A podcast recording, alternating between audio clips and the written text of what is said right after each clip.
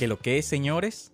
Miren, nuestro equipo está creciendo y abrimos nuestro Patreon para que tú, que eres un verdugo por escucharnos, nos puedas seguir apoyando y crecer juntos. Búscanos en patreon.com slash verduguísimo y en las demás redes sociales igual como verduguísimo. Y bueno, nada, era eso. Gracias por escuchar este episodio. Si es tu primera vez, tenemos varias conversaciones con seres humanos que considero que son unos verdugos en lo que hacen y creo que es importante conocer un poco más de ellos. Hoy conversamos con un ser humano que fluye con el universo, con una vida plena. Él es actor y pertenece a la compañía del Teatro Nacional. Así que esto es Verduguísimo con Ramón Emilio Candelario. Luego, gracias por, el café, de verdad. Voy a esperar que se enfríe un chingo. Te va a quemar el hocico ahí, gordo. Sí, sí, sí, sí, está, está calentito. Pues nada, vamos, vamos a darle. Ramón, eh, ¿por qué tú elegiste hacer teatro y cómo tú llegas a, a la Escuela de, de Bellas Artes? Bueno, eh, yo decido hacer teatro cuando decido hacer con mi vida lo que me da mi gana y que si me voy a morir en el día de mañana, que sea haciendo algo que me guste y que me apasione. Como he dicho en numeradas ocasiones, llego a la escuela y bueno, decido formarme y hasta el día de hoy es lo que sigo haciendo todavía porque uno nunca para de estudiar eh, nada más por egresarse de una academia o algo, sino que la vida te va enseñando cosas nuevas todos los días y entiendo que esa formación siempre va a ser constante. Claro, pero, pero ¿cómo tú te enteraste de, de la escuela? Por ejemplo, yo me enteré por, por un festil. Ah, no, olvídate, nadie sabe dónde queda la Escuela Nacional de Arte Dramático. No. Yo cogí, por poco incluso me quedo fuera de la, eh, porque no, fui, no pude hacer la, ¿cómo se llama? La convocatoria que hacen allá. Ajá. Tuve que ir al Teatro Nacional, luego a Bellas Artes, y luego en Bellas Artes una jeva me dio el número de Dalisa, eh, ¿cómo era que se llamaba? La que estaba allá en la biblioteca. eh. Eh, yo no me acuerdo. Sí, ella todavía está en la biblioteca. Y ahí fue que llegué, cuando ya acabaron como las audiciones, Radamés me recibió, habló conmigo, me audicionó él y ahí me salvé, pero por poco iba, iba a esperar un año, porque ya yo tenía eh, meses atrás de eso y cuando la averigué la primera vez no se podía y ya cuando la segunda me llegó, ahí fue, me mandaron una vez que para AFA y dije, no, esto no es para mí. Espera, espera, espera, espera, espera. Antes de tú entrar a la escuela de Bellas Artes, entonces te mandaron primero para AFA. Me dijeron de las academias y todo lo que... Ah, ok, ok, ok, ok. Y eso, y yo dije, no, no, esto no es para mí. Y bueno, Sí, son, son, o sea, son metodologías totalmente diferentes. AFA es más enfocada como para tipo musical, o eso es lo que yo tenía entendido. No, pero yo Eh, cuando yo digo que AFA no era pa- para mí, no es, eh, no es porque la desmerite o algo, es que lo económico también influye. No, claro, porque la Escuela de Bellas. Artes, Ajá. la gente- mucha gente no lo sabe, la Escuela de Arte Dramático es gratis. Exactamente. Eh, por ejemplo, cuando yo entré, lo- yo lo que tenía que era llevar un libro de donación. Y ya, no sé si sigue así actualmente, eh, pero no, no se cobra. Es así. ¿Tú hacías música, Ramón? Y sigo haciendo música ¿Tú, todavía. tú cantabas, Ramón? ¿Qué pasó con, con eso? Eso sigue ahí. eh, incluso ya en unas semanas estaré grabando un audiovisual. Lo que pasa es que lo he mantenido como en secreto, pero sí estamos trabajando en un álbum musical, contando historias a través de versos y eso viene. Porque yo cuando te conocí allá en Bellas Artes, yo sabía que tú rapeabas y cosas. Y dije, mira, qué, qué duro. O sea, Sí. yo te veía, te lo confieso ahora, Sí, sí, yo creo que nunca te lo había dicho. Yo te veía y dije, Mielguina, pero cuando me dijeron que tú cantabas, yo te veía y dije, coño, pero él canta dembow o es rap, así, R&B duro, o qué, porque es que él no tiene flow de dembowcero en esa época. Ajá. Él tenía, tiene flow como de, de- de- del rap puro, así, de, de- de ese rap de lo negro de, de Estados Unidos, ahí. Entonces, yo sí creo que escuché una, una que otra canción tuya eh, en internet. Eh, pero creo que eso, eso como que se quedó ahí. Fue del tiempo cuando yo tenía Facebook y eso, porque yo llegué a hacer una cuantas presentaciones con eh, los muchachos de la alucinante banda, Vic Contreras, Sosi Más Nada y eso. Y estaba haciendo como esa búsqueda de eh, la- las cosas que necesitaba para desarrollar mi propia identidad en eso. O sea, yo hice varias presentaciones por, eh, por la zona colonial, en Casa de Teatro, en el Teatro Buloya. Pero ya ahora, después de esta pandemia, me empantaloné y dije, no, espérate, déjame hacerme mi álbum y ponerme para eso. Pero ¿por qué tú decidiste cesar eso en, en ese momento y no la hiciste, lo hiciste a la par, junto a la actuación y... Porque, y- porque el que mucho abarca, poco aprieta. Entonces, estaba en mi proceso de formación actoral. Tú sabes que ahí llegó el cine, que estaba yo en, en cada esquina, el teatro y eso. Entonces, yo entiendo que las cosas buenas se toman su tiempo. Y si tú sabes que todavía tú, una cosa no está lista para salir del horno, tú no la puedes sacar porque va a quedar muy cruda. Pero sí, eh, eso viene por ahí, no te apures. No, está bien, está bien. Mira, eh, ¿cómo es tu proceso a la hora de, involucrarte con un personaje, eh, tanto en el teatro como, en el cine? Bueno, mi proceso es entendiendo que nosotros como actores somos una especie de receptáculo, dígase recipiente, donde tú le vas a dar acceso eh, al ser que te, va a, que te va a tocar interpretar, eh, arrendándole tu cuerpo prácticamente. Entonces, tengo la base de la formación, pero la clave mía siempre es irme directamente a la fuente. Por ejemplo, cuando tú y yo tuvimos el Liborio. Tú viste que nosotros llegamos allá, nosotros no llegamos de que con ese comemierdismo, que no, que somos actores de academia, nosotros nos fuimos una vez con el pueblo, porque Claro. estaban- estuvimos incluso trabajando con locales, y entonces nosotros teníamos que vernos naturales con ellos. Fácilmente nosotros llegábamos medio desaforados y nos partían en 20 en una escena esos tigres, porque estaban muy bien. Claro. Tú viste que hasta fuimos a una fiesta de palo para sentir la Sí. magia de la vaina, fuimos a Brujería para San Juan entero. Totalmente. Entonces, eso es. Pero cuando a ti te entregan el libreto, el, el guion, tú eres de los que hace anotaciones, que llena el libreto completo, eh, tú eres de los que no... Te pongo el caso, por ejemplo, de Pepe, Sí. que Pepe me dice, no, no, no, o sea, yo, él, no, él no escribe nada en el libreto, Él- todo lo, lo hacen en la mente. Yo me olvido del guion prácticamente, o sea, yo primero tengo que llegar a ese, a ese ser que le voy a dar vida. El guion obviamente va a estar ahí, tú lo lees, tú le haces las anotaciones, las revisiones que, que sean necesarias, pero si hay algo que el cine siempre demuestra es que nada de lo que está escrito en el guion está escrito sobre piedra, Claro. todo es maleable y bueno, yo antes que preocuparme de tal línea, me preocupo de que ese ser esté cómodo dentro de ese receptáculo y cuando ya eso está, entonces pasamos a esa otra parte. Siempre y cuando también la película en la que estemos nos den el tiempo para hacer dicho proceso, porque tú sabes que muchas veces no es así. Eh, lamentablemente, sí. Eh, ¿Cuál ha sido, con, con eso, cuál ha sido el proceso que, que ha sido más corto para crear el personaje y grabar? Mm, Bueno, creo que ha habido una que otra una que otra producción, sí, que de repente vamos a grabar eh, una semana o dos semanas, ya vamos a rodar y me entregan eso y uno lo hace. No, claro, Pero- eh, pero no, no, no, no sería lo ideal, no, no es, el ideal. No es el, el ideal de cada actor. Un actor le encanta tener como su tiempo. Los actores deberíamos de estar en contacto con la producción desde la pre. O sería mágico. Eh, son muy pocos los directores que me dan esa capacidad de tener ese proceso. Por ejemplo, José María, eh, Nino nos lo dio con Liborio. Eh, con Dani lo tuve también ahora, que fue lo último que, que rodé. Eh, que a lo que eh, al momento de grabar esto, tú terminaste de grabar esa película eh, que ayer o antes de ayer. El domingo yo terminé, por El eso que tú domingo. me ves este flow de Tiger. Exacto. Exacto. Mira, eh, tú hiciste, como la gente le dice, el crossover del teatro al cine. Pero después que tú hiciste el crossover, tú has hecho muy pocas obras de teatro. Creo que la última que tú hiciste, o la que yo recuerde que vi, fue una en el Guloya. Eh, bueno, yo estaba en, en el Guloya, yo duré que cuatro años mientras hacía también teatro con Uribe. Duré cinco años en Bellas Artes. Luego de la marcha de No Más por Amor al Arte y eso, eh, se logró el objetivo de la lucha que teníamos, pero bueno, a nosotros los cabecillas calientes nos partieron la madre, pero whatever, mi dignidad yo no la voy a cambiar por nada ni por nadie. Sí, ahora estoy en la compañía del Teatro Nacional Eduardo Brito y sí hicimos una última presentación en agosto del año pasado que fue Vértice, un espectáculo de la compañía de teatro del Teatro Nacional, de la- del cuerpo de danza, la sinfónica y todo eso. Y tuve también asistiéndole en la dirección a Carlos Espinal en A Puerta Cerrada. Háblame de, de- de esa compañía, porque tenemos la Compañía Nacional de Teatro, tenemos la- el, Teatro Rodante, que es otra compañía de, de teatro, la nacional. Entonces, ¿cómo tú llegas a esa compañía? ¿Tú hiciste audiciones, fue, ven tú? Bueno, la eh, compañía del Teatro Nacional Eduardo Brito, sí, eso fue por audiciones. Me hicieron un llamado, eh, fui para allá y bueno, ahí estamos. Carlos Espinar con, con esta eh, propuesta lo que quiere es prácticamente convertir el Teatro Nacional en una casa de artistas, ¿no? que, para que deje de ser una casa de alquiler. Era tan tal que ahí en el Teatro Nacional iban, iban gente y ha- hacía fiesta en medio de la sala eh, Carlos Piantini, o sea, una vaina como muy fuerte. Sí.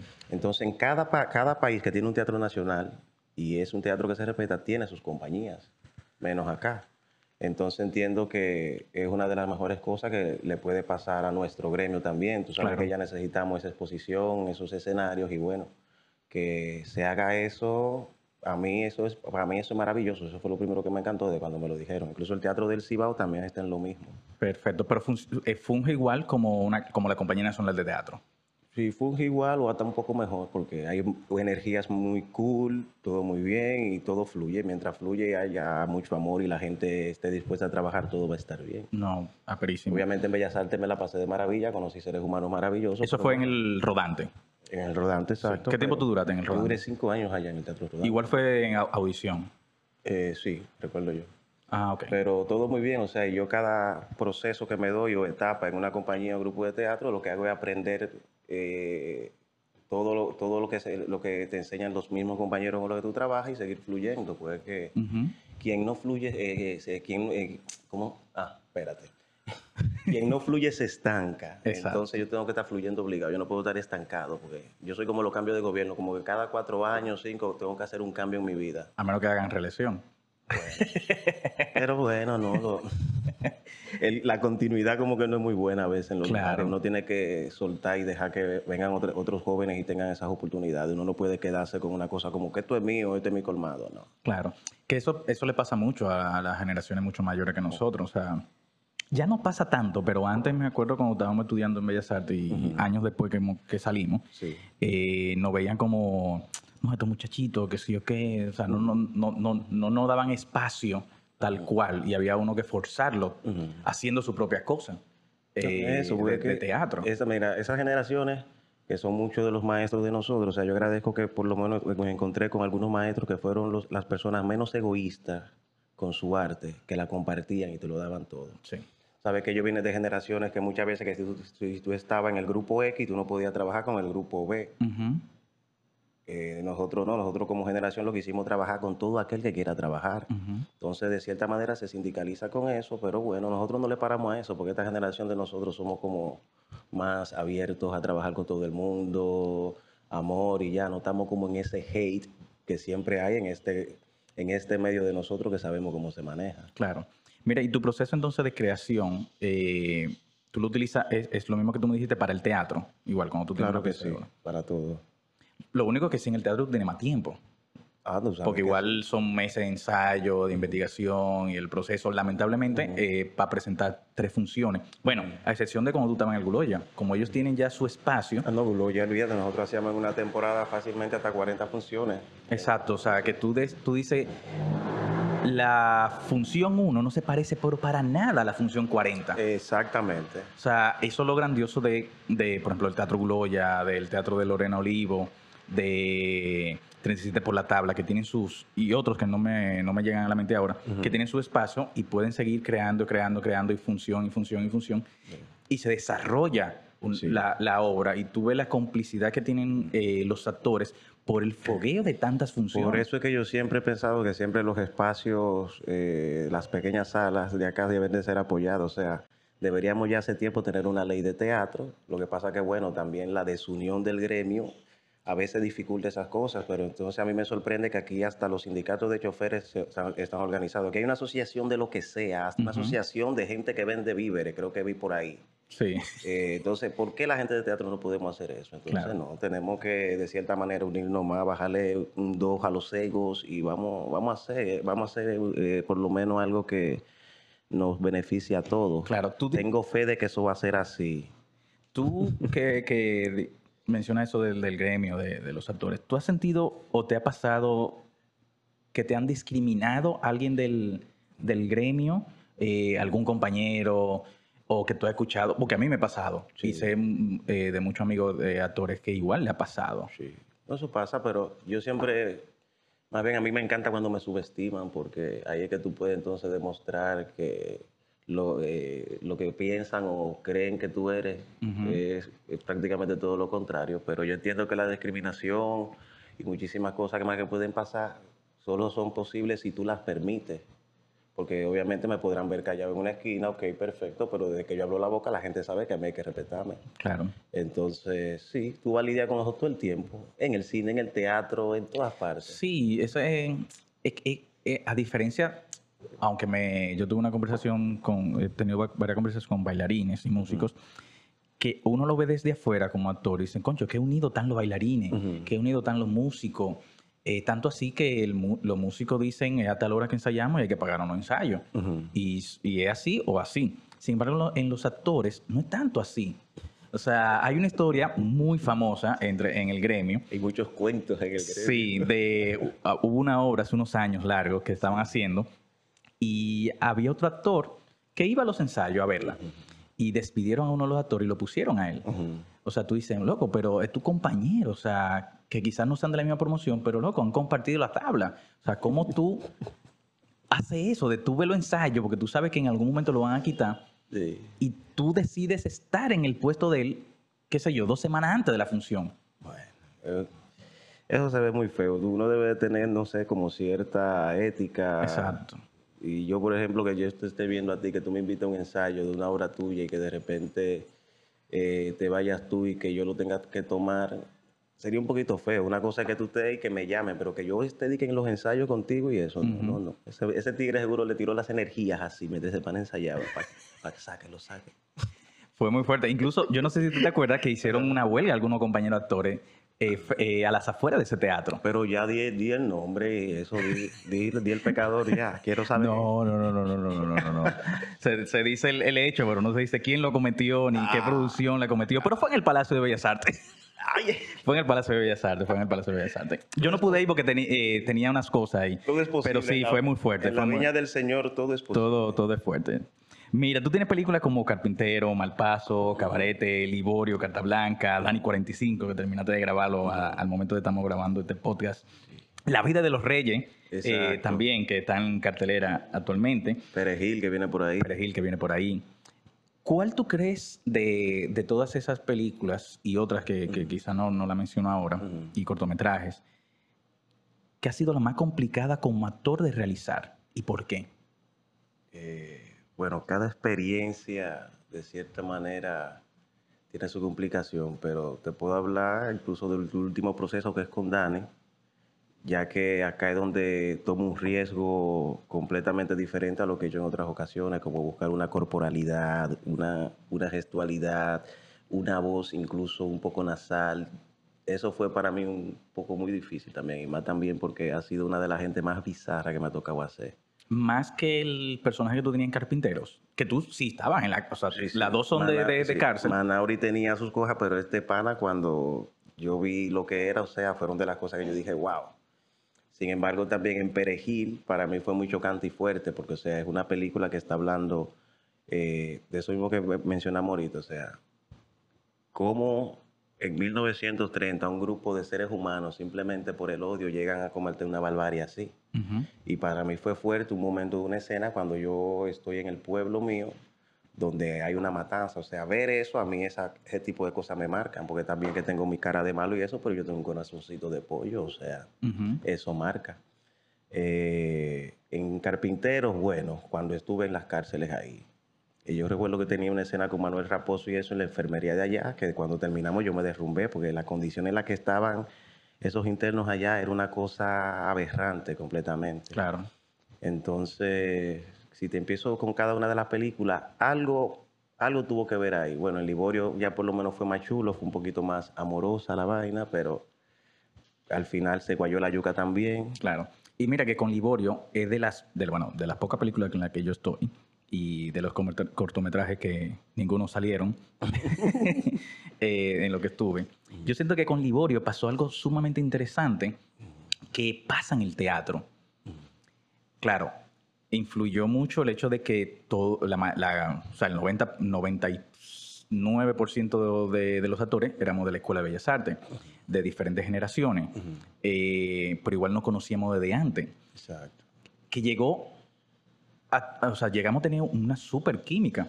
Aunque mi personaje no tenía, o sea, era totalmente el contrario. villano, pero te amamos como quieras. era totalmente contrario a, a- a- a lo de ustedes. Sí. Y ustedes estaban mucho, un- eh, creo que tres semanas antes de, de yo llegar y que había mucha química Sí. y había mucha complicidad, eh, que igual nos ayudábamos. Recuerdo un varios momentos que nos trancábamos en la habitación, eh, hablábamos de, de- de la historia, igual cherchábamos, Sí. eh, pero también eso ayudó mucho a que se proyectara la película y que gustara tanto la película en la actuación por eso. En eso, porque mira, nosotros llegamos allá y fuimos conscientes de que éramos una comuna y tenía que verse esa convivencia y, ese amor. Es más, para ponértelo más claro, si el teatro tuviese ese tipo de compenetración, hace tiempo nosotros tuviéramos una ley de teatro. Claro. Pero el Liborio fue una experiencia sumamente maravillosa. Mira que todavía tenemos el grupo abierto y todavía nos amamos y nos besamos y todo. Y todo lo que termina en amo y amamos, como dice Vicente. no me de eso es amor del puro que hay en ese grupo. Exacto. Mira, y, en el teatro de las obras que tú has hecho, ¿cuál, cuál tú crees que es más, te ha sido más complicada de, de realizar? Bueno, a mí una de mis etapas más exigentes en el teatro era con mi maestro Claudio Rivera en el Guloyo. O sea, Claudio Rivera no relaja. Cuando se va por ahí en un, proceso creativo, lo da todo. Y obviamente tú sabes la cartelera fuerte que lleva Guloyo. O sea, cuando yo duré esos cuatro años ahí, yo con todo está bien. Fue un proceso maravilloso para nosotros. Eh, demandante, La peste de estos días también, La vida de sueño de Calderón de la Barca, que fue el último trabajo que hice para allá, para mí eso fue Sí, esa fue la última tuya, de la última hora que vi. Exacto, ahí yo trabajé con máscara, con una voz nasal, era como más o menos así que hablaba eh, Clotardo, porque era un anciano y eso. Y bueno, o sea, con el rodante también hice cosas maravillosas.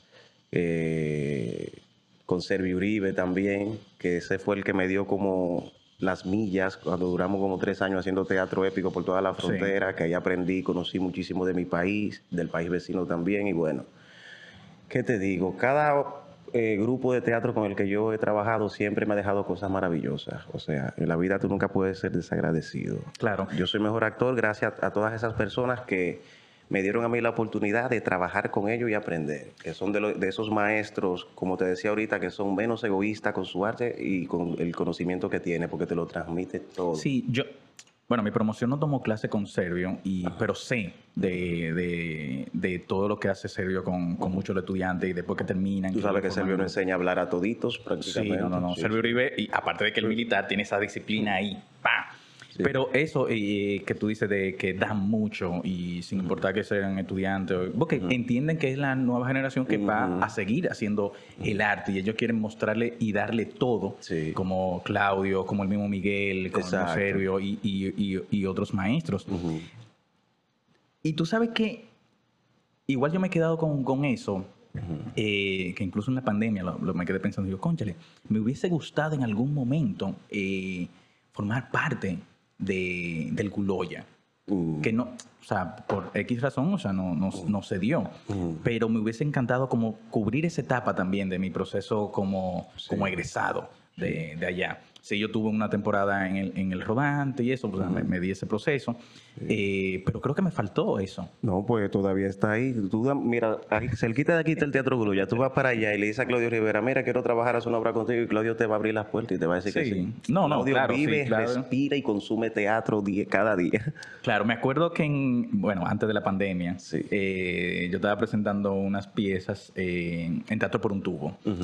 Y yo le estoy mencionando a Claudio, ¿no? Que, me gustaría tener un espacio. Y yo me acuerdo como ahora, eh, yo en ese momento no estaba con Susi, mi esposa, eh, que Claudio abrió esos ojos. Y yo, sí, no, vamos, ponte en eso. Y dice, ok, loco. Y la semana que viene, la semana siguiente me habla de lo, de lo mismo, me dice, mira, hay un espacio aquí que si qué tú vas a querer. Y yo estoy al lado de Susi y yo, mira, así. Pero yo me emocioné por la emoción que tenía Claudio, por el hecho de de ver a, otra persona queriendo eh, tener un espacio de arte, de teatro. Claro, Claudio es el precursor de eso. Si hay por Claudio, hubiera una, sala de teatro en cada, a cada esquina. Sí, y lamentablemente, o sea, vivimos en, un país, en una sociedad que... El país de las maravillas. Bueno, no tan, no tan maravilla para muchos de nosotros.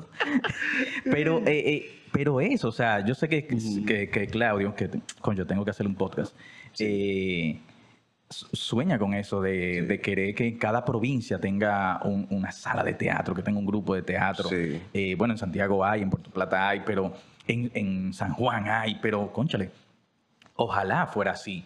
De, pero lo que Algún día lo lograremos, no te eh, apures. Exacto, es lo que tú mencionaste de la ley de teatro, que quizás si, si, la tuviéramos fuera mucho más factible. Claro. Porque igual, o sea, la gente piensa, eh, y bueno, y tú lo sabes, el hecho de tú hacer una obra de teatro es costoso. Aunque uno quiera hacerlo eh, eh, mucho, pero a veces es difícil.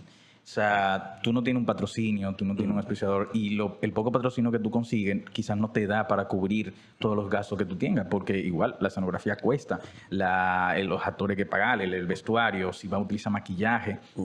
Y lo bueno de la escuela de teatro, que nos enseñó el hecho de tú hacer teatro con poca cosa. Exacto. Ese teatro minimalista, eh, pero el problema es que a mucha gente no le gusta eso. No, porque tú sabes que hay que guayar la yuca, es como prácticamente teatro guerrilla, como le dirían los cubanos, Exacto. con el cine de guerrilla y eso. O sea, tenemos que, es la única opción que tenemos cuando eh, no contamos con el apoyo necesario. Entonces, olvídate, no hay una cosa. El teatrista es como una especie de ameba, es una vaina sumamente resistente a todo. Nosotros siempre estamos resistiendo, aguantando y bueno. Eh, estamos también un poquito locos y por eso amamos y hacemos esto con tanta, con tanta dedicación. Haya o no haya, pero lo hacemos. Claro.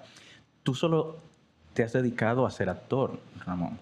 Sí. Eh, ¿Tú no has pensado en incursionar, qué sé yo, en la dirección o no sé si escribes? Sí, sí, yo, yo, he, yo he dirigido dos obras. Una fue la pieza Nicha y otra fue Estudio en Blanco y Negro de de un escritor cubano, ¿cómo se llama? Bueno, sí, yo, yo eh, nosotros, en Teatro Pien Puente nosotros hicimos Estudio Blanco y Negro. Son dos, dos de las piezas que he dirigido. Eh, hasta ahora entiendo que cuando se dé la oportunidad estaría dirigiendo nuevamente, pero por ahora sigo enfocado en lo del cine y bueno, en lo de la compañía del Teatro Nacional.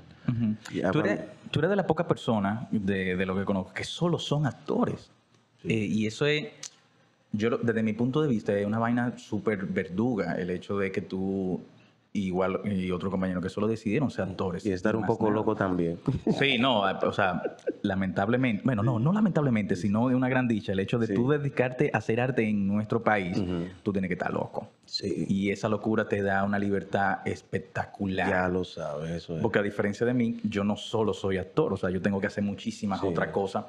Eh, no porque lo decidí, bueno, una decisión, pero no fue porque yo quise per se, sino porque obviamente no, no, puedo quedarme estancado en una cosa. No estoy diciendo que tú estás estancado en eso, sino que... no, tranquilo. Exacto, sino que yo me aburro. Me canso, o sea, por tengo el podcast, voy a sacar unas cosas de una serie web que, que, estoy eh, metiéndole mano en eso, unos sketches, aparte soy productor, aparte escribo, o sea, todo eso. Y es, que también como tú dices, o sea, el que mucho abarca, poco aprieta pero es porque yo me aburro. O sea, yo no me puedo quedar tranquilo en un momento.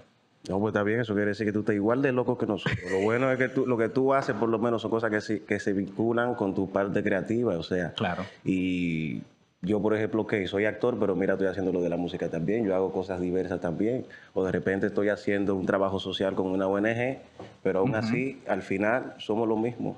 Sí, claro. Estamos locos los dos. Claro, yo siempre, digo, eh, siempre he dicho que la, la, cordura a veces es un poco sobrevalorada. Los locos son los que cambian al mundo. Entonces. Claro. Y mencionamos al principio el hecho de que tú cantas, tú haces música. ¿Cómo, ¿Cómo, empezó eso? Eh, ¿Te lo inculcó alguien de tu familia? ¿O tú lo viste? Te lo digo porque en mi caso, eh, en la actuación yo no, yo no o sea, desde chiquito a mí no me interesaba eso, ni, ni, adolescente. Fue que yo vi un festín y eso, que tengo un tío dramaturgo, y ni así, yo ni, ni le prestaba caso a eso. Ah, yo sí recuerdo que mi primeros inicios en el teatro fue en la escuela primaria, donde yo estudié, que hacían un espectáculo de Navidad del Niño Jesús de nacimiento y eso. Y yo recuerdo que una vez fui Bartasar, uno de los Reyes Magos. Era que como quinto, quinto, cuarto de primaria por ahí. Entonces, todos los años siempre que, paréntesis, tú repetiste ese personaje en un picoteo. Eh, ah, sí, con Edita Selman también. cuando a mí me tocó hacer Dique Baltasar otra vez con Edita Selman, yo dije, wow, pero mira cómo es la vida. Pero entonces, como era una escuela manejada por religiosas, tú sabes que las monjas son como la milicia, una vaina así. Eh, entiendo que de ahí vinieron como esos primeros contactos con el teatro, pero un día Incluso después, otro año que se hizo el mismo nacimiento, me tocó el niño de la tambora y yo sentí miel, que me bajaron los rangos, qué vaya. Pero mira, al final me lo gocé porque después el niño se, se, expresaba y se movía por todo el espacio más que Baltasar y ya, fue el papel que más me gustó incluso. Entonces de ahí viene el hecho de, de- de- de ser artista. Y, pero, ¿y la música cómo, cómo empezó? Bueno, la música eh, para mí fue el primer acceso al conocimiento. Fue la eh, donde yo escuchaba las primeras palabras que yo no sabía. Le preguntaba, papi, ¿qué significa tal cosa? Vengo de escuchar, bueno, tú estás viendo todos los vinilos que tengo ahí. Viene de acá. Entonces yo empecé, eh, como amante de la poesía al fin, a plasmar las experiencias a través de versos y contar historias eh, eh, que de cierta manera se sientan poéticas. Tomar algo tan, vamos a decirlo así, de manera sarcástica, tan banal como el rap, pero hacer una cosa ya un poquito más conceptual y con, con cierta conciencia. Aunque tú dices que, que se ve algo banal, pero yo no lo siento así. Y obviamente el rap surge como igual. Todo, toda expresión artística viene con una crítica y el rap surge por eso mismo, de criticar ciertas cosas que no están bien en la sociedad. Claro, y lo que me encanta es que tú le puedes dar a cada palabra su justo valor, como dice Uribe, y llamar la cosa por su nombre. Y da una manera de expresión muy chula. Cuando dije el término banal es como de manera sarcástica a la gente que lo cataloga así, pero incluso se acusa el rap también incluso de, de, no, que es medio monótono. Y yo digo, en la monotonía del rap es que están sus diversidades infinitas. Entonces, whatever. Lo que tú tienes que buscar la manera de que lo que tú vayas a decir sea coherente, eh, que tu discurso sea completamente coherente. Claro. Y mira que para mí el rap eh, es súper difícil de hacer. Es difícil. eh, por el tono que tiene, por la métrica que lleva con, con la lírica, eh, empatar eh, un- un- una cosa del principio con, ca- con- con algo del final. Eh, te lo digo porque mi esposa rapea también. ¿Qué? Pero Ella no improvisa. Yo no sabía esa Sí, vaina. pero ella, ella, ella, ella rapea. Pero no, no, no, no, no, no, es de estos raperos que improvisa, Mm. sino que, bueno, ella escribe tal cosa y... Y yo, yo escribo también, o sea, yo respeto a la gente que improvisa, pero hay que escribir en mi caso. Sí, o sea, es algo que yo escuché de, de, de Residente, o sea, que tú tienes que escribir tu propia cosa si tú de verdad quieres hacerlo. No está mal el hecho de que hay personas que no escriban, por ejemplo, eso de- de- del teatro, o sea, no está mal, o sea, es otro punto de vista, que cada, Claro. cada mente es un mundo. Es así. Eh, pero para mí es sumamente complicado eso. O sea, yo no me atrevo a, a rapear. Dale, un día seguro te va a tocar un personaje que te va a tener que hacer. No, bueno, o sea, si ya yo me puse unos tacos unos tacos ahí para un personaje, ya lo que sea. Tú puedes hacer lo que sea. lo que sea. Mira, eh, ya hablamos de- de- del hecho de que eh, cuál ha sido más complicado tanto en el teatro como actor eh, y, y en el cine. Pero ¿cuál tú crees que ha sido, tu, eh, o que tú recuerdes, tu mejor experiencia como actor? Bueno, te voy a responder de la misma manera que le respondí a Maribel. La próxima que venga. Tu mejor experiencia. Va a ser la próxima que venga. eh, porque cada experiencia de por sí aporta algo en tu vida y te hace crecer. Esa es una de las ventajas que tenemos nosotros en nuestro oficio. Sí, agradezco todo lo que me ha pasado, lo que me pasa ahora, lo que me pasó después, pero no puedo quedarme todo el tiempo nada más en el pasado. Tengo que seguir. O sea, yo siempre digo que mi mejor experiencia y mi mejor proyecto va a ser el próximo que venga. Claro. Te puedo enumerar películas y cosas que, que, que amo. Bueno, obviamente Carpinteros me abrió a mí la puerta en el séptimo arte. Eh, Liborio es otra de esas películas que te sientes orgulloso. Lo que viene ahora con Dani, lo que viene con Perejil, lo que viene con, bueno, lo que pasó con Cabarete, eh, con Carta Blanca, con La Vida de los Reyes. O sea, cada proyecto yo le tengo como su cariño, porque es como un hijo. Pero al final, luego dejo a los hijos en la casa y, pues, y- y empiezo a buscar el otro.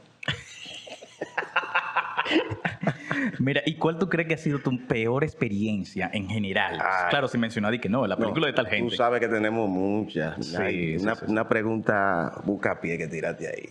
No, eso- no, es, no es tal bucapié, el hecho de que yo he tenido mucha experiencia que tú dices, mielquina. O sea, yo me acuerdo de, de- de un cortometraje que hice que nunca salió. Y hace como un año, creo, dos años, eh, la novia de ese muchacho me dice, mira, ¿tú, ¿tú viste el corto? Y yo, no, yo no lo vi. Yo ni sé si Ah, salió. no, tú sabes que los actores tenemos cosas que uno no se lo enseña ni a su mamá. Sí, tú sabes No, que claro. uno, uno ha hecho su tollo. No, pero yo me refiero al momento de grabar, fue como, loco, o sea, yo soy tu actor principal, el único actor que tú tienes en, en- en este cortometraje. Loco, tú ni me preguntaste si yo quiero agua. Yo tuve que Diablo. descercarme. O sea, Eso pasa. vaina así. O sea, a eso que me refiero, co- cosas así de, de, de, de que tú consideres, concha, fue- Mira, yo lo que le digo a la gente que los, los actores, mira, de- después que ya estamos trabajando contigo, y tú lo que tienes que allantarnos un chin, trátanos Claro. bien, danos nuestra agüita, pasando la mano, porque nosotros somos como niños. Si tú le haces un actor, mira, ese actor te lo va a dar todo allá, pero no lo deja así, seco, en la sequía de la sequedad. sí, porque tú te has quedado en, en, en, unos proyectos, a veces a mí me ha tocado que yo digo, Dios mío, pero ¿qué es esto? ¿Qué es lo que estoy pagando? Claro. Pero bueno, ahí me voy a ahorrar esos comentarios, porque es que van a saber de una vez de cuál, proyecto hablo. Pero mira, muchacho, yo estaba, ¿tú te acuerdas los 40 días de Jesús en el desierto? Así mismo, en 24 horas yo lo viví en una producción y eso fue sádico. Qué fuerte. Sí, sí. Mira, tú... Seco, secalia, sequía de la sequedad. Jesús. ¿Tú crees que eh, el contacto actor-director en una producción, ya sea teatro o cine o un, o un comercial, bueno, porque aunque lo comercial es más, mira, es esto y esto y esto y ya. Pero tanto en el, en el, teatro sí debe funcionar mucho más, igual en el cine. El hecho de el contacto con el director, de que mira, esto es lo que yo quiero. Eso es imprescindible. Sin eso tú no puedes comunicar lo que él quiere decir. ¿Te ha tocado algún director que no te da unas pautas eh, definidas de lo que él quiere y, te suelta, mira, halo? Bueno, sí, porque a mí eh, sucede, acontece que en nuestro cine hay muchos directores eh, gente que sabe lo que quiere y gente que más o menos, por lo menos se dejan ayudar o lo ayuda. Pero para un actor es, sumamente importante tener ese contacto con el director porque no hay manera de que yo pueda expresar lo que él quiere transmitir a través de la cámara si él no me dice nada.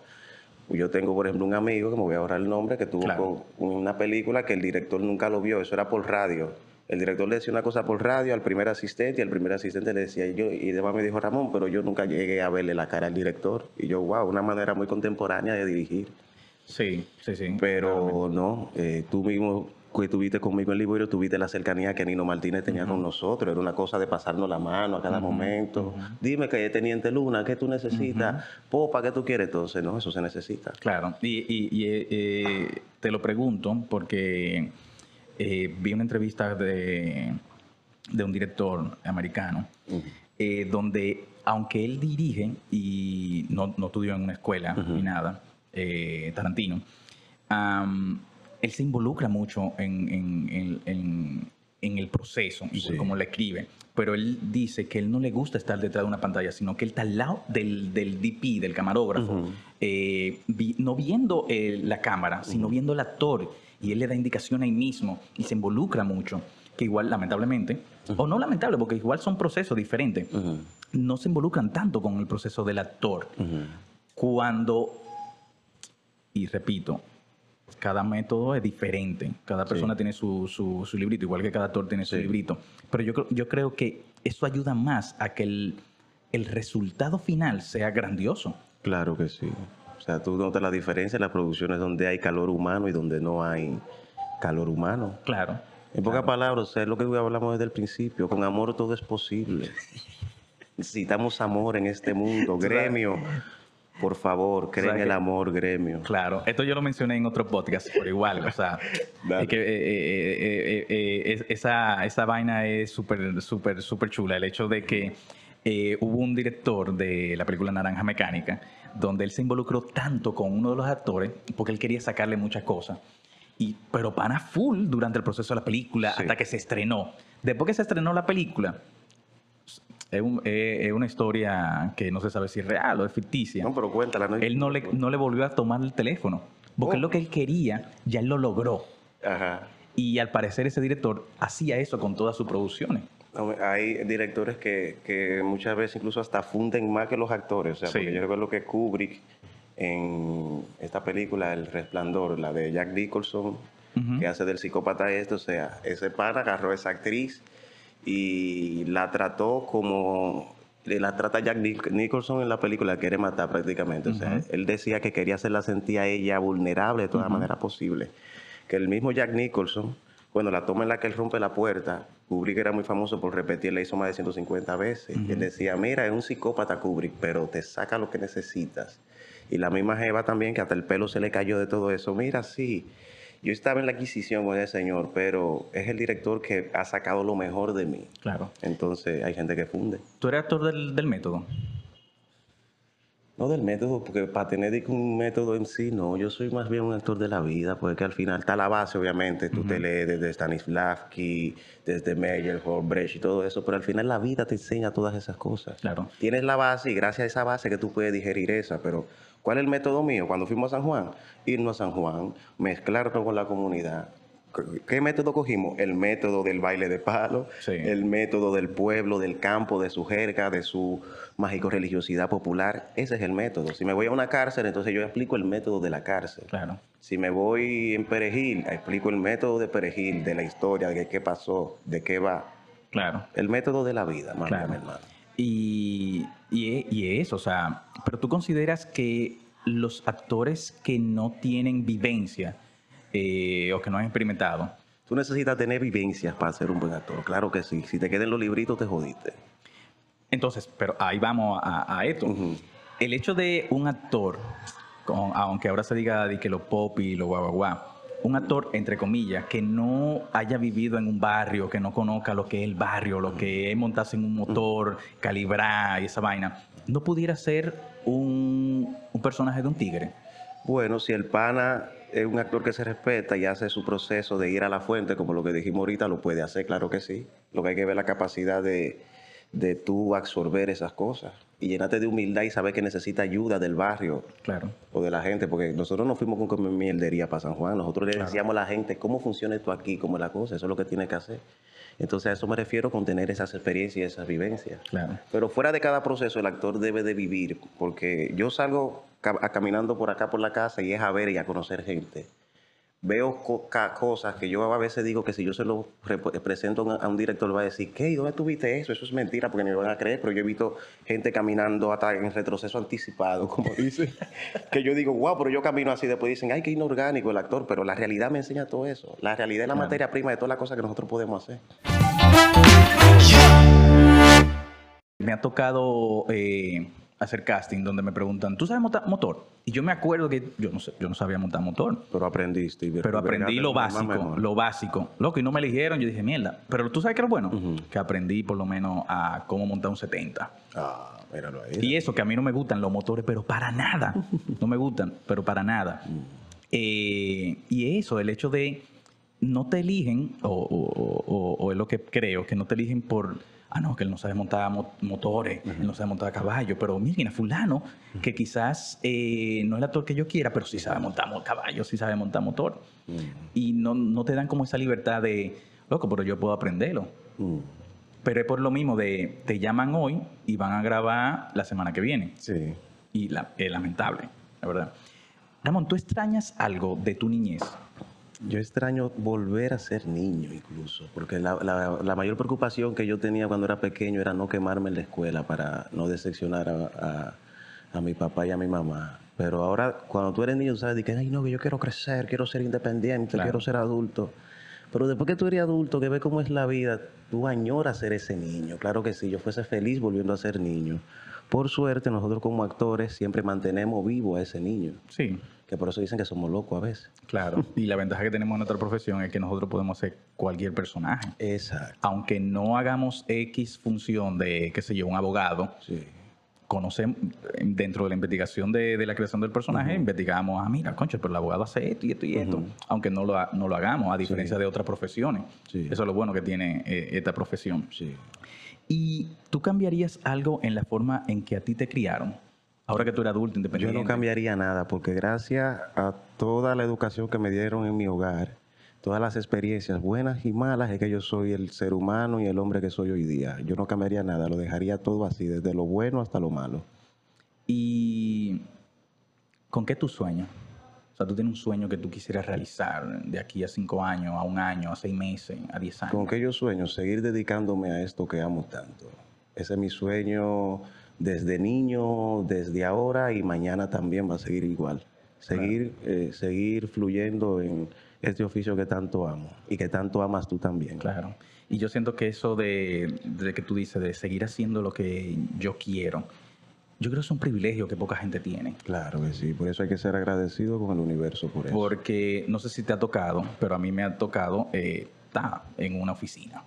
A mí o sea, también, yo- claro que sí. yo Tú sé lo- los primeros trabajos y todo eso. Sí, exacto. Y vivimos en una sociedad que igual pasa en otros lados. Eh, Es complicado y, y ve mucha, he conocido mucha gente que, conchale, dicen, quieren, quiero hacer esta cosa, pero no puedo, no, no tienen esa libertad o no se permiten darse esa libertad de querer hacer algo fuera, fuera de lo normal, entre comillas. Que es la ventaja que tienen los, los, artistas, de yo hago lo que yo quiero, lo que yo deseo, sin necesidad de estar pensando eh, tanto en conche, cuánto yo voy a ganar con esto. Aunque es lamentablemente es importante el, dinero, porque claro que sí. tú no puedes ir que con el libreto de carpintero, mira, al supermercado. o yo no, puedo ir con, con, mira, yo hago este podcast, dame tal cosa. Sí.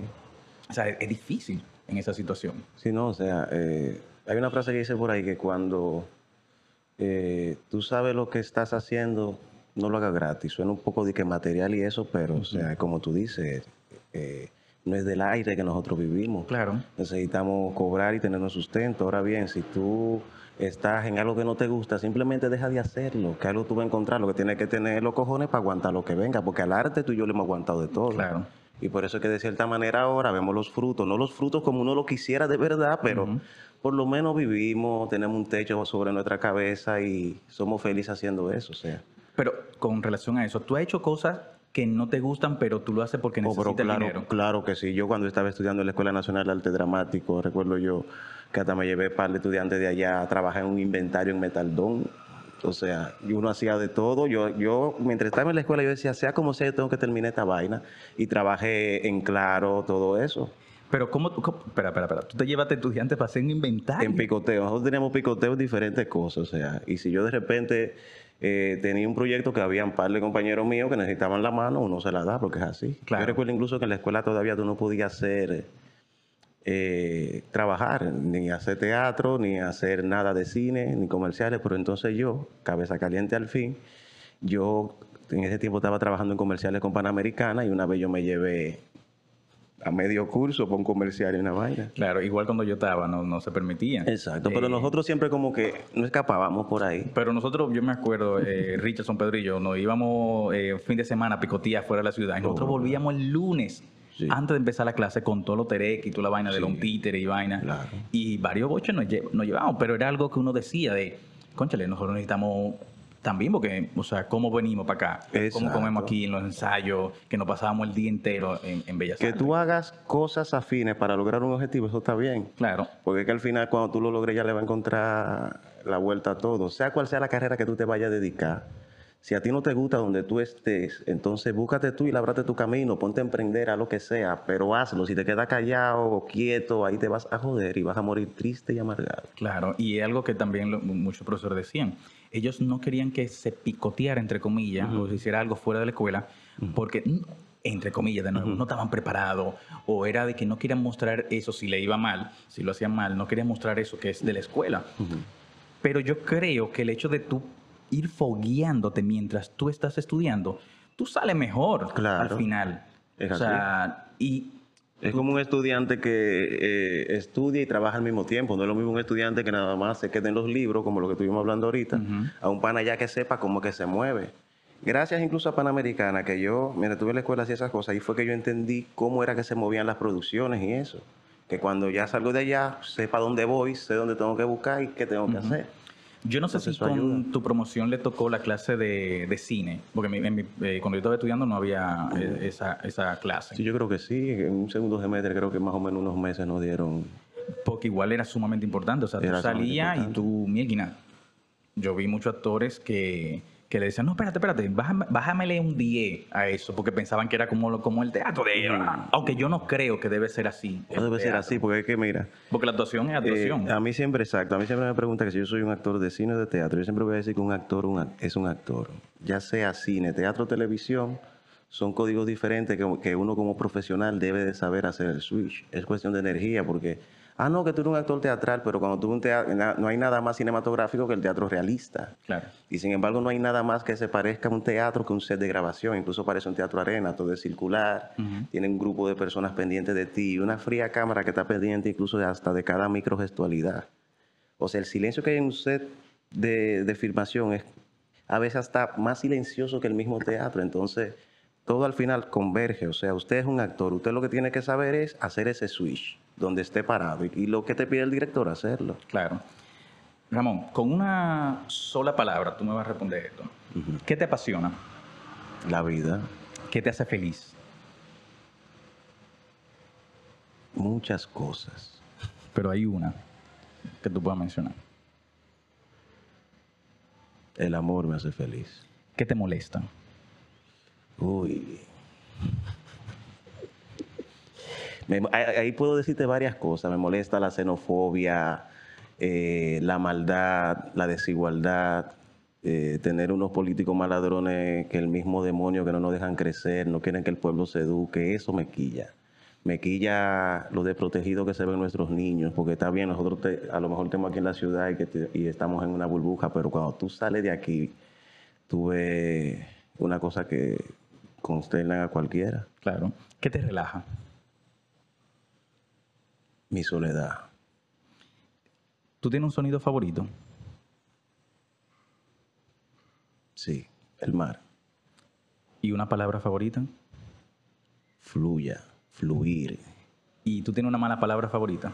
Uf. ¿Tú, puedes decirla? Hay muchas, porque dependiendo de la entonación que tú digas, un coño en con diferentes inflexiones puede significar muchas cosas. El coño yo creo que sí es una de las malas palabras más decentes. Nítido.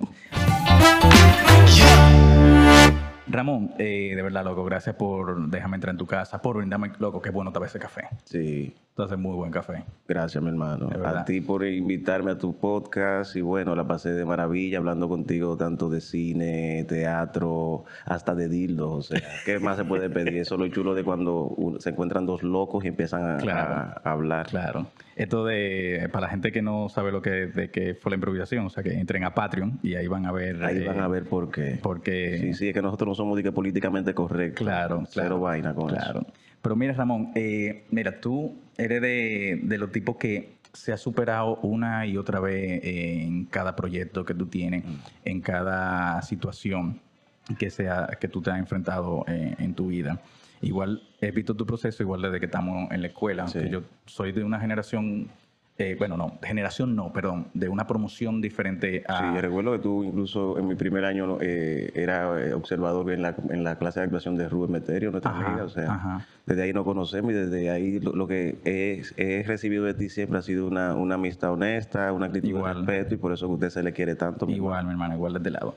Y mira, tú eres de los de los tipos que yo admiro por el hecho de de que solo son actores. Y para mí es una vaina grandiosa. Gracias, mi brother. Eh, que tienen esa capacidad de, no, yo decidí ser exclusivamente actor, aunque yo había dicho que para mí es un poco difícil porque me aburro de, de, de, de, las cosas y tengo que pasar a otra, aunque no lo deje, pero tengo que seguir haciendo otra cosa y otra cosa y otra cosa. Lo bueno es que tú eres un artista maravilloso y mientras tú te dedicas a todas las cosas que, que, tú, que tú amas, vas a estar bien, porque créeme que aquí tú estás explicando todas las cosas que nos enseñan en la escuela. Claro. Y cuando yo hago la música también, o sea, podemos diversificarnos, pero nunca vamos a dejar de ser artistas y eso es lo que nos hace felices a ti y a mí. Claro.